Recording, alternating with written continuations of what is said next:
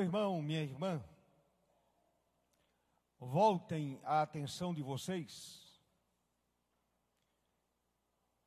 para o capítulo 16 do livro de Atos. Fizemos a leitura alternada, meus irmãos, e agora vamos olhar para o verso 30, verso 31 até o verso 34. Nós lemos a partir do verso 19, como leitura alternada, até o verso 34. Porém, agora chamo a sua atenção para o verso 30. O verso 30 diz: Depois trazendo-os para fora, isto é, o carcereiro trazendo para fora Paulo e Silas, disse: Senhores, que devo fazer para que seja salvo? Responderam Paulo e Silas: Crê no Senhor Jesus e serás salvo tu e a tua casa. Promessa específica feita àquele carcereiro. Verso 32. E lhe pregaram a palavra de Deus, e a todos os de sua casa. Naquela mesma hora da noite, cuidando deles, lavou-lhes os vergões dos açoites. A seguir, foi ele batizado e todos os seus. Ouviram a palavra, creram na palavra ministrada por Paulo e Silas, e agora a família inteira é batizada. Então, levando-os para a sua própria casa, lhes pôs a mesa e com todos os seus manifestava grande alegria por terem crido em Deus. Louvado seja o nome do Senhor para todo o sempre. Meus irmãos, o nosso contexto aqui é a segunda viagem missionária de Paulo, que começa no capítulo 15, a partir do verso 36. A primeira viagem missionária do apóstolo Paulo, ela é mencionada a partir do capítulo 13 do livro de Atos. E aqui nós vamos encontrar a segunda viagem missionária do apóstolo Paulo. E essa segunda viagem missionária de Paulo é uma viagem marcada por vários acontecimentos, diversos acontecimentos. Por exemplo, houve mudança de equipe sai Barnabé e entra Silas. E o motivo nós conhecemos. Barnabé queria trazer de volta para a equipe o seu primo, João Marcos. Sim, aquele mesmo Marcos que escreveu o Evangelho. Barnabé, seu primo, queria trazer de volta para a equipe seu primo João Marcos, que havia deixado o grupo na primeira viagem missionária e ele deixou o grupo exatamente na Panfilha. Você pode conferir isso no capítulo 15, a partir do verso 36 até o verso 40. Outro fato que merece nota. Timóteo, aquele mesmo Timóteo que recebeu duas cartas de Paulo, Timóteo se junta à equipe em Listra, uma cidade chamada Listra, conforme o capítulo 16, do verso 1 até o verso 3. Outra coisa importante, irmãos, o verso 4 e o verso 5 do capítulo 16 afirmam que as decisões do Concílio de Jerusalém são entregues às igrejas. Aquelas decisões tomadas pelos apóstolos lá em Jerusalém, essas decisões são passadas às igrejas. Basta você olhar para o verso 4 e o verso 5 do capítulo 16. Neste mesmo capítulo 16, o quarto fato importante, Paulo tem aquela visão em Troade. Ele observa um varão que dizia para ele: Passa a Macedônia e ajuda-nos. Em outras palavras, vem evangelizar nesta parte aqui da Macedônia, esta parte grega. Passa a Macedônia e ajuda-nos. Prega o evangelho aqui. Basta você olhar para o capítulo 16, a partir do verso 6 até o verso de número 10. Aquela visão tremenda vista pelo apóstolo Paulo. Há outro fato também marcante, meus amados irmãos a conversão de Lídia. A conversão de Lídia. Alguns comentaristas afirmam que Paulo procurou um lugar de oração porque não havia sinagoga naquele lugar. E aí ele se encontra com Lídia, aquela mulher é evangelizada e é ganha para o Senhor. Se você olhar para o verso de número 11, do número 11 até o verso de número 15. Mas eu quero chamar a sua atenção para o verso 13. No sábado, saímos da cidade para junto do rio, onde nos pareceu haver um lugar de oração, e assentando-nos, falamos às mulheres que para ali tinham concorrido. Paulo não perdeu tempo. Aquelas mulheres estavam ali e elas ouviram a mensagem do Senhor. Certa mulher chamada Lídia, natural de uma cidade chamada Tiatira, vendedora de púrpura, temente a Deus, nos escutava. O Senhor, o Espírito Santo, lhe abriu o coração para atender as coisas que Paulo atendia. Ou Paulo dizia, melhor dizendo, depois de ser batizado, ela e toda a sua casa nos rogou, dizendo: Se julgais que sou fiel ao Senhor, entrai em minha casa e ficai aí. E Paulo diz que foram constrangidos. Ela pediu com insistência e nos constrangeu a isso. Mas acontece outro fato também, ainda no capítulo 16, meus irmãos, a partir do verso 16. Paulo se depara com uma jovem adivinhadora uma moça possessa, endemoniada, e aquela mulher, adivinhando, dava lucro aos seus donos, aos seus senhores. E aquela mulher dizia algo interessante.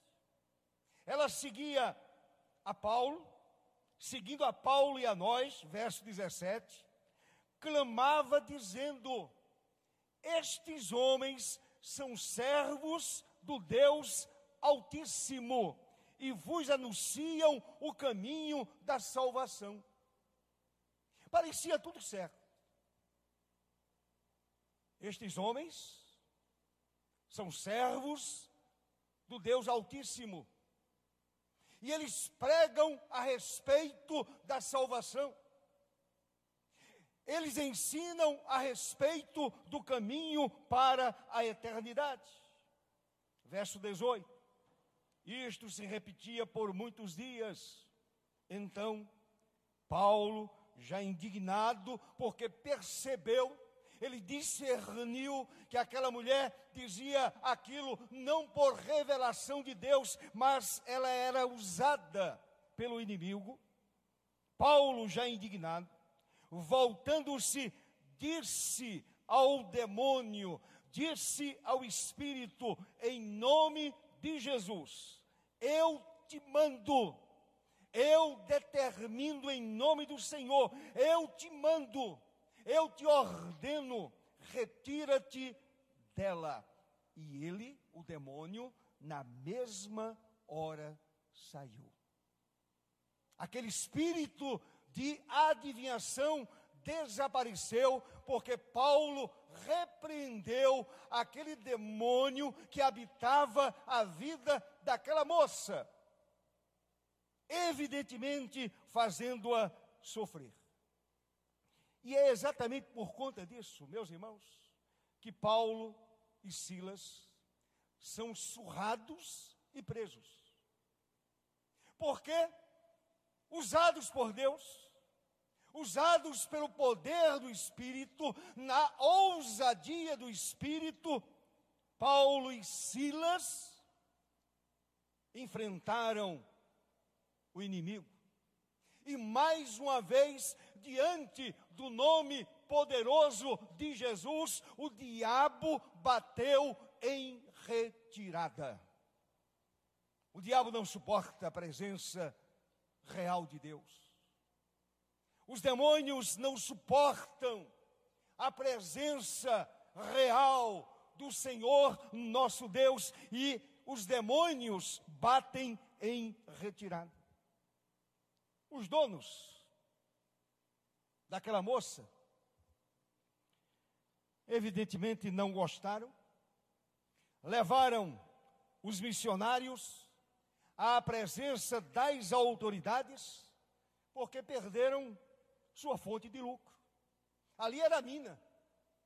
Aquela menina dava muito dinheiro aos seus senhores. Então, meus amados, Paulo e Silas são surrados e presos, rasgados e surrados com varas, como diz a palavra, rasgados, surrados com varas, são levados para o cárcere. Cumprindo-se, meus irmãos, e aí eu volto a refrescar a sua memória sobre aquilo que dissera Jesus a Paulo, a respeito do sofrimento pelo qual ele teria que passar por causa do nome de Jesus. Quando o Senhor disse a Ananias sobre Paulo: Pois eu lhe mostrarei quanto lhe importa sofrer pelo meu nome. E aqui está Paulo, surrado, rasgado e preso, juntamente com o seu companheiro de viagem missionária, Silas. Portanto, cumpre-se mais uma vez aquilo que o Senhor Jesus dissera a Paulo. Agora, meus irmãos, ao carcereiro, é dada a ordem que os guardasse com toda segurança, com muito cuidado. Olhe para o verso 23. Veja o que está escrito no verso de número 23. E depois de lhe darem muitos açoites, não foram poucos, os lançaram no cárcere, ordenando ao carcereiro que os guardasse com toda segurança, vigilância. Fique esperto, cuidado com esses dois homens, pregadores de um Deus estranho. Cuidado com eles, para não correr nenhum risco. Meus irmãos, o carcereiro lhes prendeu os pés no tronco. Olhe para o verso de número 24. Verso de número 24. Este, o carcereiro, recebendo tal ordem dos seus superiores, levou-os para o cárcere interior e lhes prendeu os pés no tronco. Cárcere interior. Naquele ambiente escuro, sem ventilação, um presídio nosso do século 21 é coisa boa?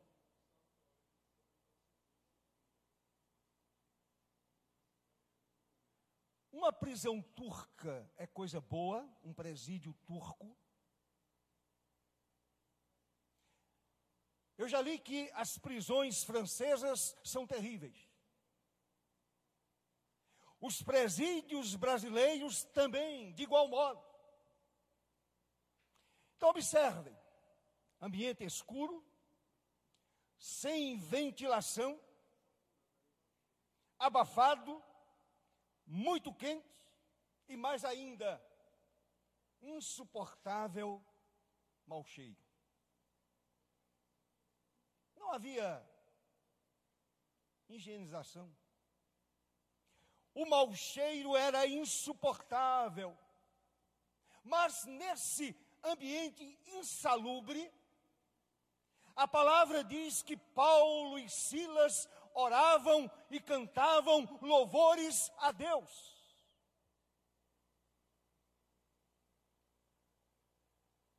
Hoje nós temos um ambiente confortável, um templo climatizado. Poderíamos orar mais, dedicar mais tempo à oração, à comunhão bendita com o Senhor, comunhão vertical, louvar a Deus de todo o coração. Paulo e Silas estavam numa masmorra, fedorenta, insalubre, escura, com os pés presos no tronco. A despeito desta situação, os dois estavam exaltando o nome que está acima de todo o nome, o nome de Jesus. Eles estavam glorificando a Deus. E os demais encarcerados ouviam os louvores ouviram as orações. Olhem para o verso 25. Já era tarde da noite, por volta da meia-noite, meia-noite, Paulo e Silas estavam acordados, mas não estavam reclamando, não estavam dizendo, Senhor, por quê? Iniciei esta segunda viagem missionária para pregar o Evangelho, para mostrar o caminho, para mostrar a cruz de Cristo por volta da meia-noite. Paulo e Silas não estavam reclamando, não estavam levantando o punho diante de Deus. Eles estavam orando e cantando louvores a Deus. E os demais companheiros de prisão escutavam, eles estavam continuando o seu trabalho missionário, agora no cárcere. O trabalho não parou. O trabalho missionário avançou. Vamos prender esses dois homens, vamos prender Paulo, vamos tirá-lo de circulação, vamos tirar Silas de circulação e eles vão se calar. Ninguém consegue calar um crente em Cristo.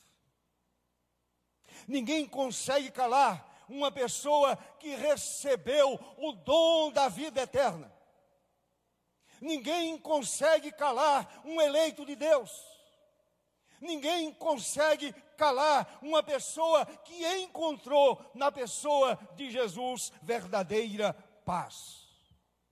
Então, meus irmãos, os demais encarcerados escutavam, estavam sendo evangelizados, estavam sendo despertados através do louvor e através da oração. De repente, tudo parecia caminhar tranquilo. De repente, a intervenção divina acontece. O nosso Deus é o Deus que intervém, amém, meu irmão? É o Deus que trabalha em nosso favor, não porque Ele é obrigado, é porque Ele nos ama. Ele tem propósito com a minha vida e com a sua vida. De repente, o Deus que intervém resolve agir. O Deus que faz acontecer resolve agir. A prisão é abalada por um terremoto. Aquela região era muito comum acontecer abalos sísmicos. Era comum. Coincidência? Já que era comum. Mas naquele exato momento, à meia-noite, quando Paulo e Silas louvavam a Deus, quando oravam, quando aqueles dois missionários foram encarcerados, de repente, um terremoto. Meus irmãos, eu creio, eu creio que o Senhor manifestou soberanamente o seu poder naquele lugar. Deus disse: Eu estou aqui. Eles não estão sozinhos, eles não estão abandonados. Eu estou presente aqui. Louvado seja o Senhor para sempre. O que acontece? os alicerces são abalados. Olhe para o verso de número 26. De repente, ninguém esperava, sobreveio tamanho terremoto que sacudiu os alicerces da prisão. Aquela prisão é abalada pelo poder de Deus. Lembram das muralhas de Jericó? elas ruíram, elas desabaram, mediante o poder de Deus. E agora, essa prisão é sacudida por um terremoto a mando de Deus. Aquele que faz acalmar uma tempestade em alto mar é o mesmo que faz acontecer um terremoto para abençoar os seus filhos. Meus irmãos, os alicerces são abalados. Olhe ainda para o verso 26. As portas se abrem. Automaticamente, as portas se abrem. Abriram-se todas as portas, soltaram-se as cadeias de todos. Imagine a cena. Um monte de homem acorrentados, aprisionados. De repente, os alicerces são sacudidos e acontece este fato tão especial: as portas se abrem e as cadeias se soltam, as correntes se soltam, as cadeias de todos os presos são quebradas literalmente quebradas. Somente o nosso Deus, irmãos, somente o nosso grandioso Salvador mas deixe-me dizer algo interessante. Certamente, não só por causa do terremoto, mas é o meu pensamento, através de alguma energia miraculosa que acompanhou aquele terremoto. E aquelas correntes, elas são quebradas. O carcereiro é despertado do sono. Ele, havia colocado Paulo e Silas com os pés presos no tronco. Estava tranquilo. Só que ele não contava com a intervenção divina. Ele não contava com o poder maravilhoso de Deus. O carcereiro é despertado no sono e, vendo as portas do cárcere abertas, pensou: os prisioneiros fugiram. Aproveitaram a oportunidade. Os prisioneiros fugiram e certamente pagarei com a minha própria vida. Era uma lei romana. O carcereiro era responsável se um preso fugisse, ele pagaria com a sua própria vida. Puxando da espada, ia suicidar-se. Olhe para o verso de número 27. O carcereiro despertou do sono e, vendo abertas as portas do cárcere, puxando da espada, ia suicidar-se, supondo que os presos tivessem fugido. Sabem o que me chama a atenção? É que nenhum preso fugiu. Nem Paulo, nem Silas, nem aqueles que antes já estavam encarcerados. Certamente aqueles homens ficaram perplexos diante da magnitude do poder de Deus diante da ação miraculosa do Senhor. O terremoto sacudindo aquela cadeia. As correntes todas se quebraram. Aqueles homens ficaram impactados.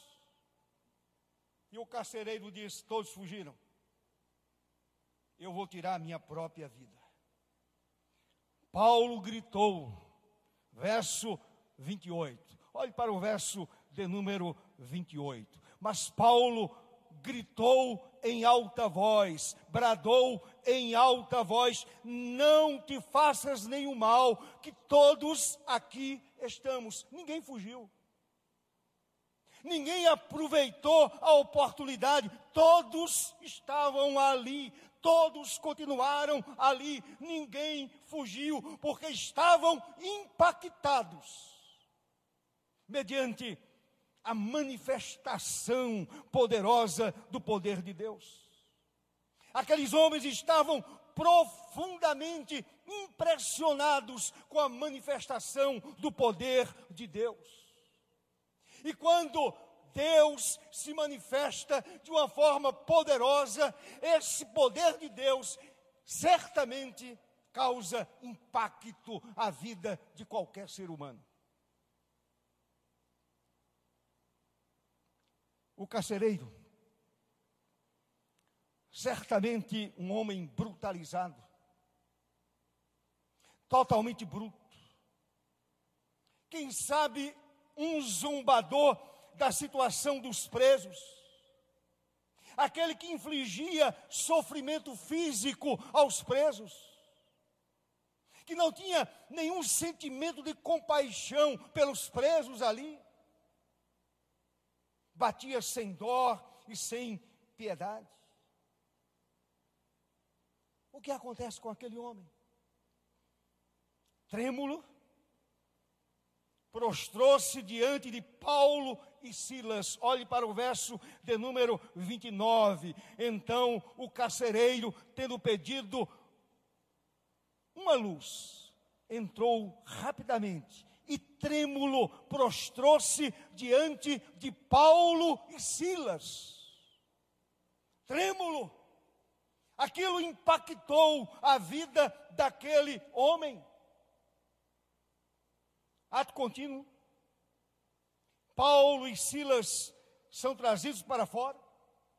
E o carcereiro disse algo maravilhoso: Senhores, diante de uma manifestação tão clara do poder de Deus, que devo fazer para que seja salvo? Qual deve ser a minha atitude a partir de agora? Está lá no verso de número 30. O que devo fazer? A resposta dos missionários foi: crê no Senhor Jesus e serás salvo. Verso 31. Creia no Senhor. Creia naquele que morreu numa cruz no seu lugar, morreu no meu lugar, no lugar de Silas também. Creia em Jesus e receba a vida eterna. Meus irmãos, aqui aprendemos que a salvação é recebida através da fé. É através da fé. Fé no Filho eterno de Deus. Porquanto a redenção inteira reside exclusivamente na pessoa de Jesus. A vida eterna reside exclusivamente na pessoa de Jesus, o Senhor. E quero rapidamente destacar três aspectos importantes. Com base em tudo isto que nós ouvimos, que está aqui no capítulo 16 de Atos, quero destacar três verdades importantes. Primeiro, a salvação não depende da vida passada. Não depende da vida pregressa. Não, não depende da vida passada. Se dependesse da vida pregressa, o carcereiro da prisão da cidade de Filipos estaria condenado para sempre. Era um homem perverso, era um homem duro, um homem brutalizado, zombador, escarnecedor, não tinha piedade de ninguém. A sua vida era uma vida marcada pela brutalidade e pela maldade. Se dependesse da vida passada dele, ele estaria perdido para sempre. Mas, meus irmãos, quando a salvação chega ao nosso coração, o nosso passado de pecado é jogado nas profundezas do mar. Louvado seja Deus, aquele homem miserável, pecador, brutalizado, zombador, escarnecedor, aquele que batia sem dó e nem piedade, aquele homem é alcançado pela graça de Deus, pela misericórdia do Senhor, e aquele homem tem os seus pecados perdoados e os pecados são jogados no mais profundo mar. Glória a Deus por isso. Louvado seja o Senhor por isso. Meus irmãos, em Atos 17, verso 30, Paulo quando já está na cidade de Atenas, pregando o Evangelho, ele diz: Deus não leva em conta o tempo da ignorância o tempo da, da perdição, o tempo da escuridão, o tempo das trevas, o Senhor não leva em conta o tempo da ignorância. Os pecados cometidos são apagados mediante a aspersão do sangue de Jesus, que segundo João, o sangue do Senhor nos purifica de todo pecado. É o sangue de Cristo é o sacrifício de Jesus. Foi exatamente o sacrifício perfeito de Jesus que alcançou aquele carcereiro perdido, aquele carcereiro tão duro, brutal capitalizado, a graça veio sobre ele, foi derramada sobre a sua vida, derramada sobre o seu coração, e aquele homem encontrou em Cristo a redenção eterna. Louvado seja Deus para sempre. Que Jesus maravilhoso. Que Deus tremendo. Lembram do ladrão da cruz? Perverso, criminoso, malfeitor. No início, zombava também de Jesus com o seu parceiro de crimes, mas depois ele olha para o Senhor e diz: Jesus, lembra-te de mim quando entrares no teu reino. E o Senhor não disse a ele: Filho, você teve uma vida pregressa, perversa. Você foi bandido. Você foi salteador. Você tomou aquilo que não lhe pertencia. Não, mil vezes não. Jesus disse àquele homem ali na cruz: Hoje mesmo estarás comigo no paraíso. Louvado seja Deus a salvação não depende da vida passada. Querem outro exemplo? Zaqueu. Um judeu odiado pelos outros judeus. Era um cobrador de impostos, cobrando imposto para uma nação opressora, cobrando imposto para Roma. Mas ele tem um encontro com Jesus. Ele se encontra com o Senhor Jesus. Ele sobe a uma árvore. Ele deseja olhar para Jesus, conhecer a Jesus. O Senhor diz: Desce, Zaqueu.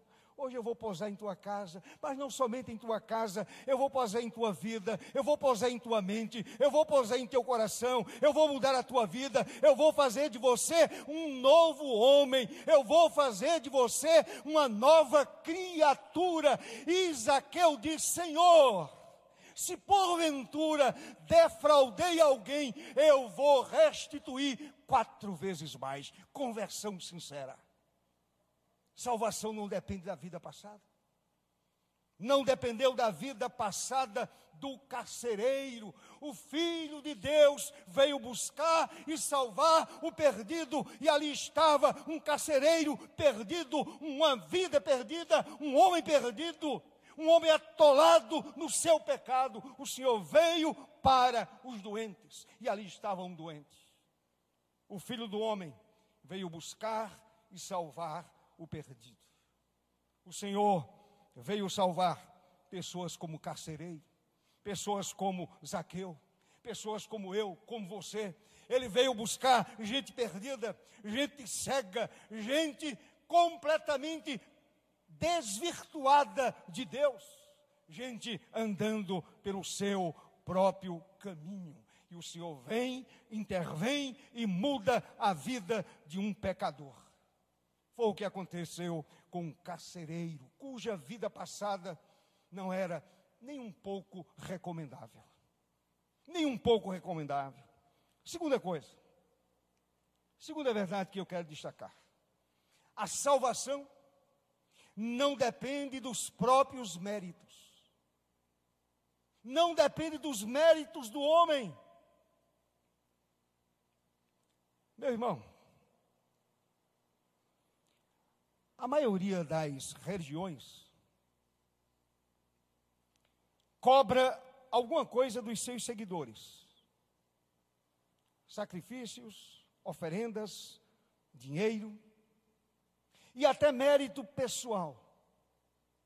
Todavia, segundo as sagradas Escrituras, não temos nenhum mérito pessoal para recebermos a salvação. Eu não tenho nenhum mérito pessoal. Aquele carcereiro não tinha nenhum mérito pessoal. Não havia nada nele que agradasse a alguém. Não havia nele nada que agradasse a ninguém.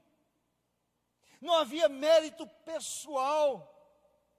Paulo escreveu na carta aos Efésios: porque pela graça sois salvos, mediante a fé, e isto não vem de vós, é dom de Deus, não de obras, para que ninguém se glorie.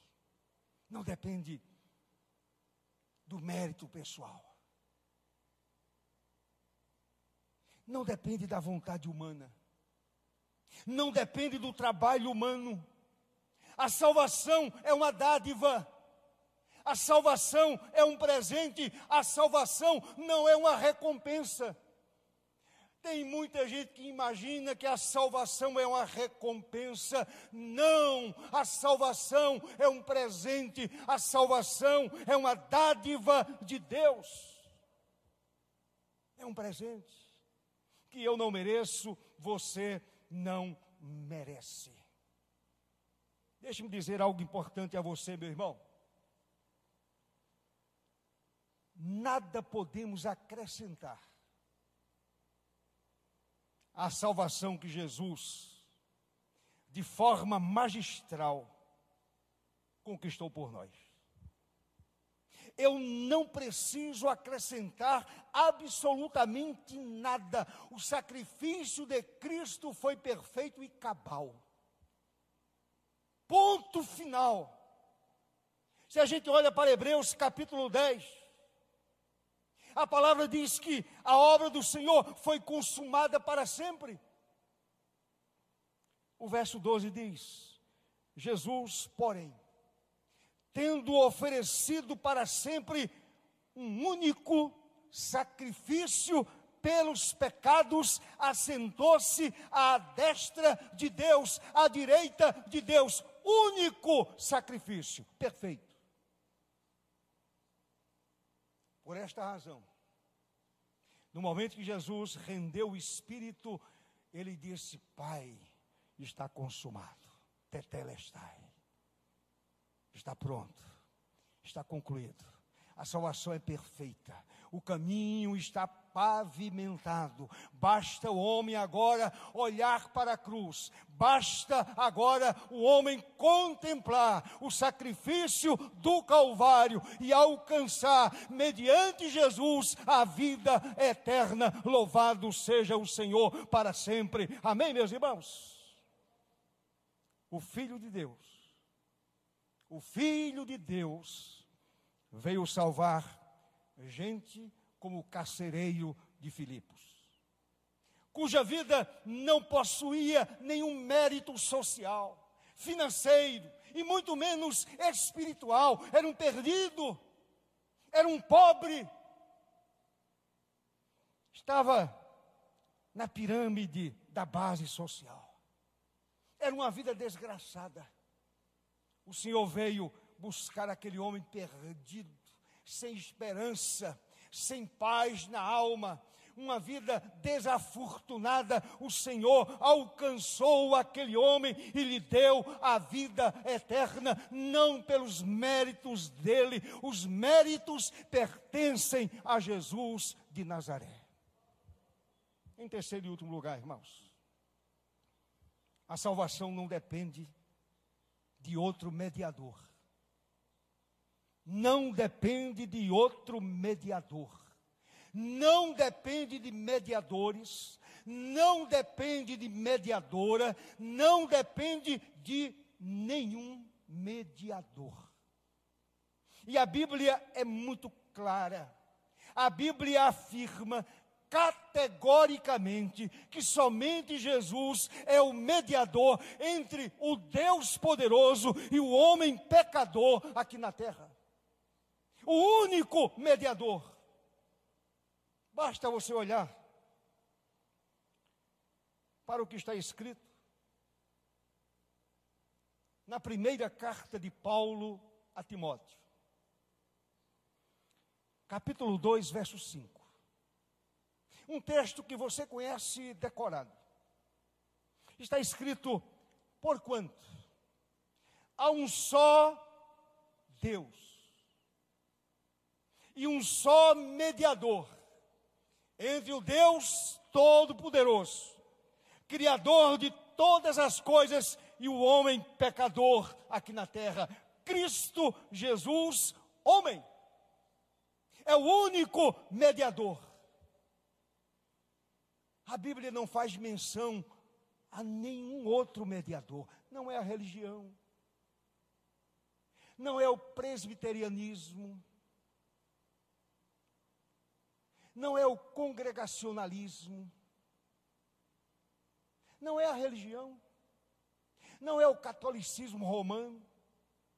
Paulo está dizendo que Jesus é o único mediador entre o Deus poderoso e o homem pecador aqui na terra. Não há outro mediador.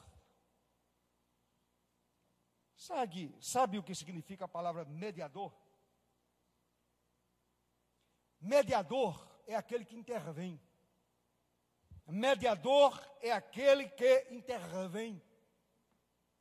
Mediador é o árbitro. Lembra do futebol? Aquele sujeito que está entre os jogadores, ele é o mediador. Ele é o árbitro. Paulo está dizendo: Jesus é o único árbitro entre Deus e o homem pecador aqui na terra.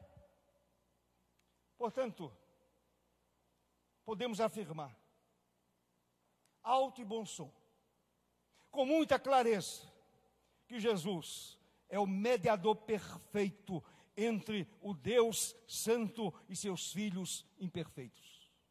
Jesus é o mediador perfeito. Louvado seja o seu nome para sempre.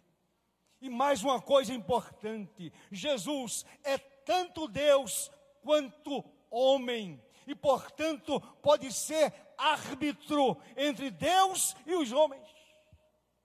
Ele é Deus, mas ao mesmo tempo é homem perfeito. E por isto ele pode ser o mediador, ele pode ser o árbitro entre Deus e os homens aqui na terra. Quando o carcereiro perguntou, senhores, que devo fazer para que seja salvo? Trêmulo, diante de Paulo e Silas, senhores, qual é a minha atitude a partir de agora? Que devo fazer para que seja salvo? Paulo acrescentou, Paulo disse, Paulo apresentou o mediador e disse: crê no Senhor Jesus e serás salvo. Aleluia. Aquele carcereiro está na eternidade. A sua família está na eternidade.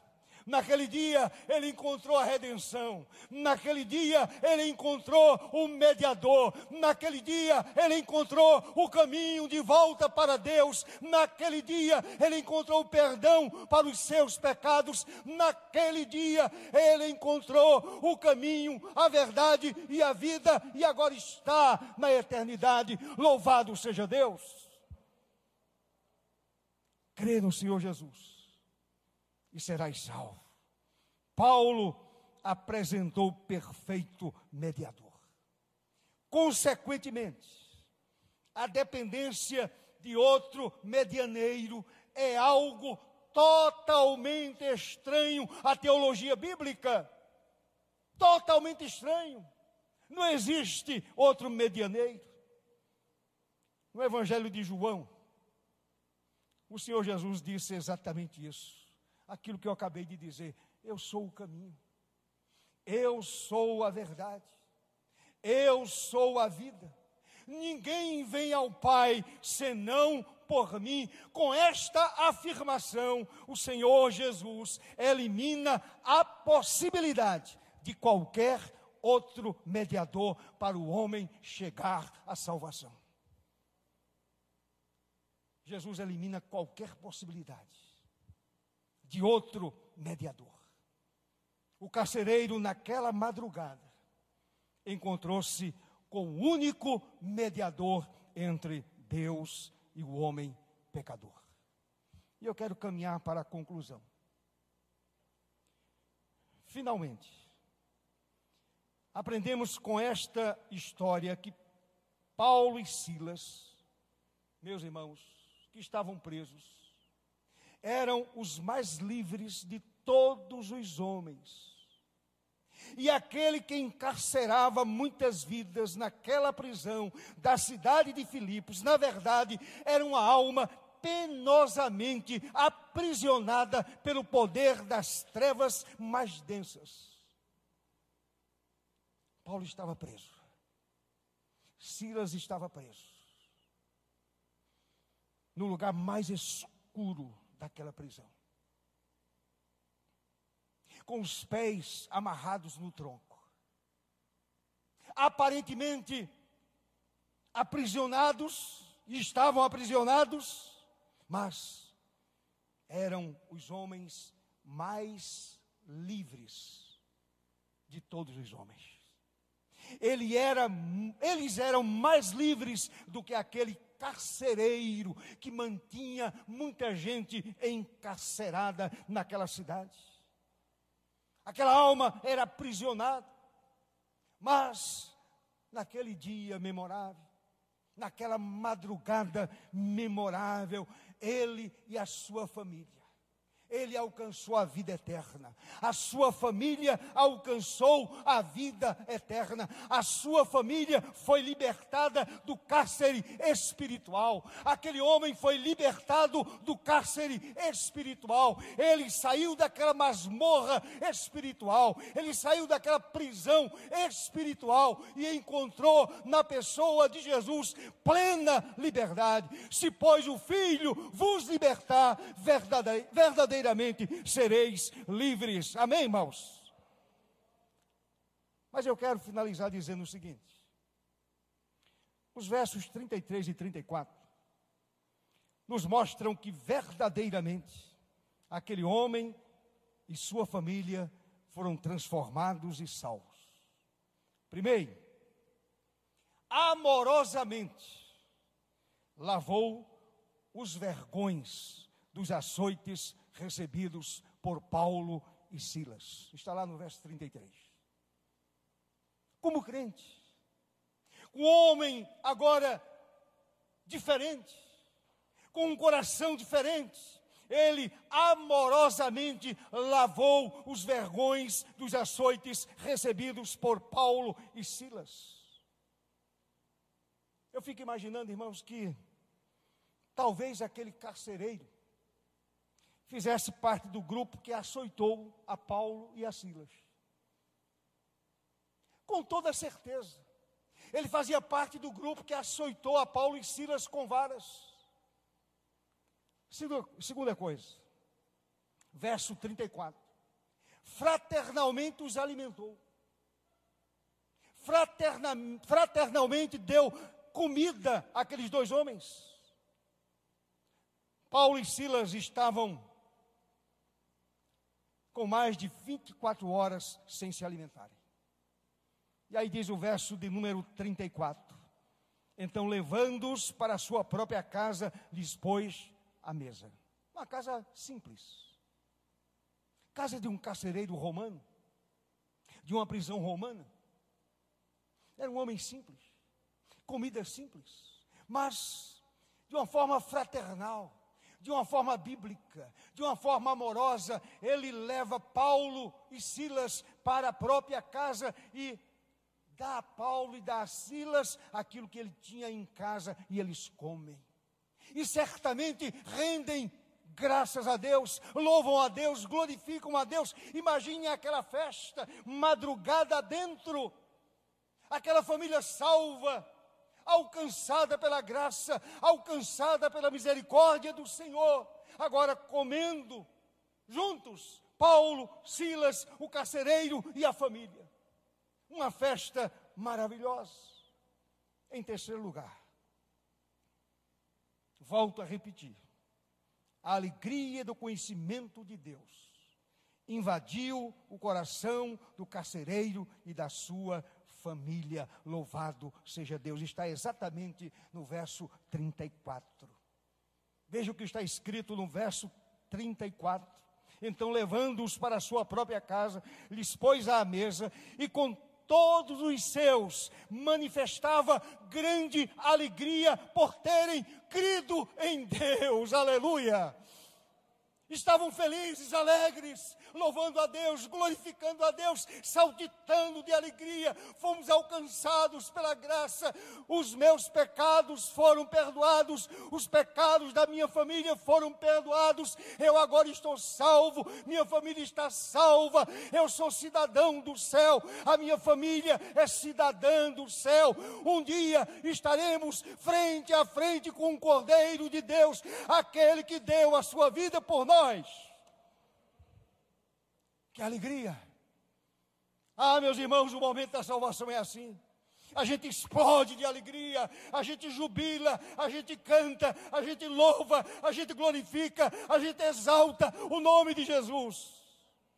A salvação traz essa alegria maravilhosa. Eu encerro dizendo: o encontro com Deus, com o Deus eterno, proporciona esse júbilo na vida do pecador liberto do cárcere da alma.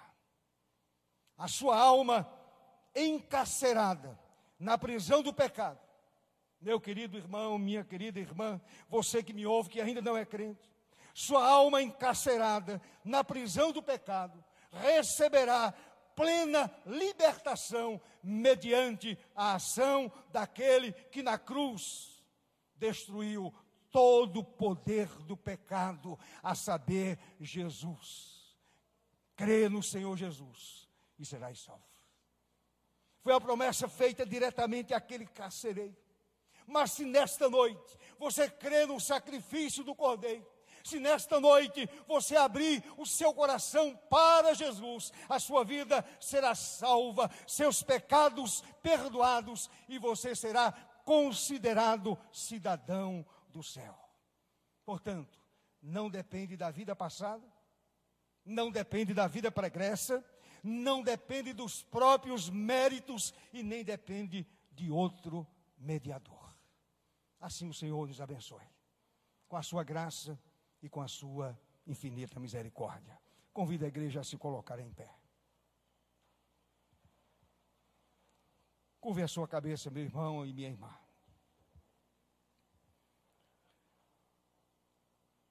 Amado Senhor, muito obrigado pela tua santa e maravilhosa palavra. Senhor, muito obrigado por esse registro histórico de Atos, capítulo 16. Uma história fascinante de um homem perdido, brutalizado, que encarcerava vidas, maltratava vidas, batia nas pessoas, não era solidário a ninguém, não sentia misericórdia por ninguém, não sentia amor por ninguém, era um homem totalmente brutalizado. Mas, naquele dia, à meia-noite, quando o Senhor, de uma forma poderosa, sacudiu os alicerces daquela prisão. E aquelas correntes foram quebradas. Aquele homem acordou-se, pensou em tirar a própria vida, mas ouviu a voz de Paulo. E depois perguntou a Paulo e a Silas: Senhores, o que devo fazer? Qual é a minha atitude? Como devo agora me comportar? Qual é a minha ação? E Paulo disse: crê no Senhor, no Senhor Jesus, e serás salvo tu e a tua casa. E naquela mesma noite, toda a sua família foi alcançada pelo Evangelho libertador de Jesus toda a família recebeu a vida eterna.